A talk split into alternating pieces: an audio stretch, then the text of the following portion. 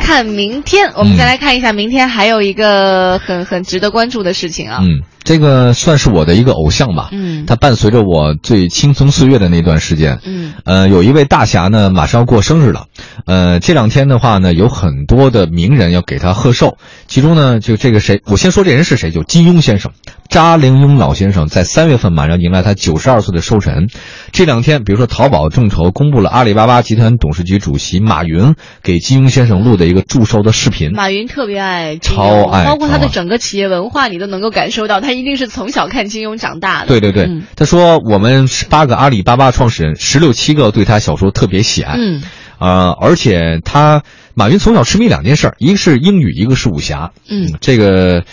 我也痴迷两件事儿，就是你说，哦反驳，一个是武侠，另外一个还是武侠。 哎，你接下来的梦想是要出一本我武侠在小说在高中的时候写过武侠小说，写的不成熟，后来我给废掉了，就不写了，因为那个时候还是比较单纯。我为什么喜欢写武侠小说？是因为你在武侠武侠的世界里面，可以成就自己，不是任何事情都有可能。呃，这现实他小他说可以里没逻啊辑，他可以没逻辑，因为比如说啊，现在小说里面我写一个现代的都市爱情的这种东西哦，它有很多参考物。对啊，你还有什么参考？比如说我不能上手就给你一刀吧，我不能上手给你一巴掌或者一个武术武功啊，不可能。可是，在武侠世界里，动不动打人呢，就只能还 定。嗯对，你可以定它。你怎么不说妈咪妈咪哄我呢？ 对呀，你也可以啊。啊，对，所以我接下来可能下一本下一本书有可能是武侠，当然这个还要跟我的那个出版社商量一下，看看这方面他们愿不愿意接手吧。出版社没有失去理智的话，应该不会吧？ 我觉得他们应该不会支持我的，但是嗯我我一直有个武侠梦，因为我从小就看金庸小说长大的，嗯而且马云他说他的办公室叫桃花岛， 对对对会议室叫做光明哎，顶我，上次去到他们那个啊去了是嗯吗阿里巴巴，对对对，它真是包括、呃整个阿里巴巴它办公区外面，它不是有那种休息的凉亭吗？嗯它都做成，哎呦，因为我对于武侠可能我说不出哦，什么真的不门道太了解是吗？它是都做成了我们在小说里或者电视剧里可以看到的那那种、啊，很漂亮，武侠武侠剧里才会出现的对，情景。甚至马云把阿里巴巴的价值体系都叫做独孤九剑和六脉神剑。他们每一个员工都有自己的一个花名，那有个花有名有就有是金庸小说里人物的名字。哎，你你比较喜欢谁啊？金庸里小说里面哎呦，我都我都我都没有看金庸太多的啊，东西你没有看过太多。对啊，哦我们小时候看武侠小说就觉得我忽然觉得你好像有点像那个，性格还是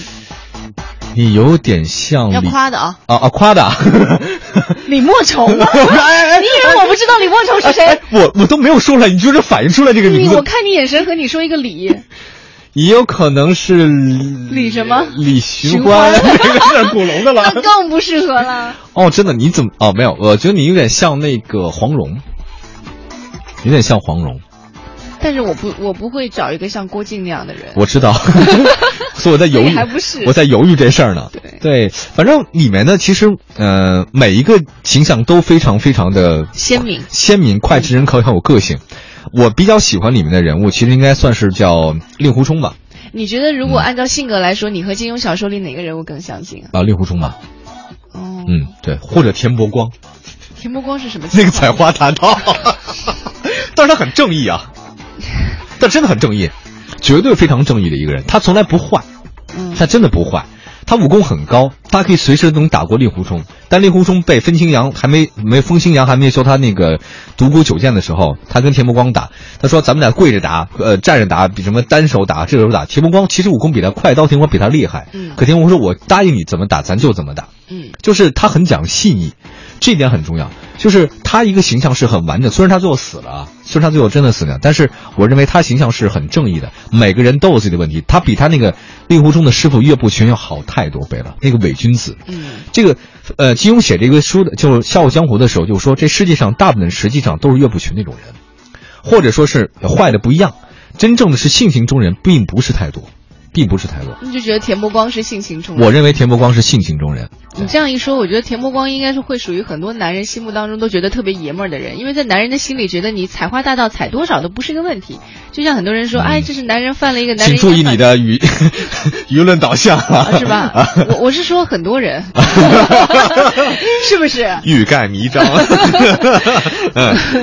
对。然后大家如果有感兴趣的话呢，不妨可以多看看这个金庸的小说。我向大家推荐，虽然我现在更喜欢古龙的小说了，但是我我认为，呃，我先看金庸的，再看古龙的是一个是一个类型，不能先看古龙的再看金庸的。嗯，这个你不一样，你从金庸的这种小说里面，你构建一个武侠的世界，然后呢，在武侠世界里面，你再看古龙的小说，你能对应对应找到自己的属于你自己那个人物，嗯像李寻欢啊，嗯还有像花满楼、西门吹雪，类似这样的这种人物，你能找到他个性更强。一开始先不要看古龙的，先看金庸的，这是特别好的。先找结构，先找结构，你先有一个世界。而古龙的世界其实太过于那种那种，太冷酷了，嗯冷酷先进，所以不太适合你先看那武侠小说吧你。看，像我们最近得到的消息，因为今年金庸过生日嘛，嗯这个马云爱他爱到不行，所以用了他自己的资源去为金庸老先生嗯来庆祝生日。他是在这个淘宝嗯，就为金庸先生众筹生日礼物，嗯是个什么呢？是个九十二岁大寿珍藏版的纪念画册。嗯那所得的这个款项还会用于采购金庸武侠作品，去送给青海玉树地区的贫困山区的儿童。真棒，真棒，真棒！嗯这个我也祝福金老爷子能够怎么说呢？能够健康长寿吧。他确确实实中国，我觉得武侠小说开辟了一个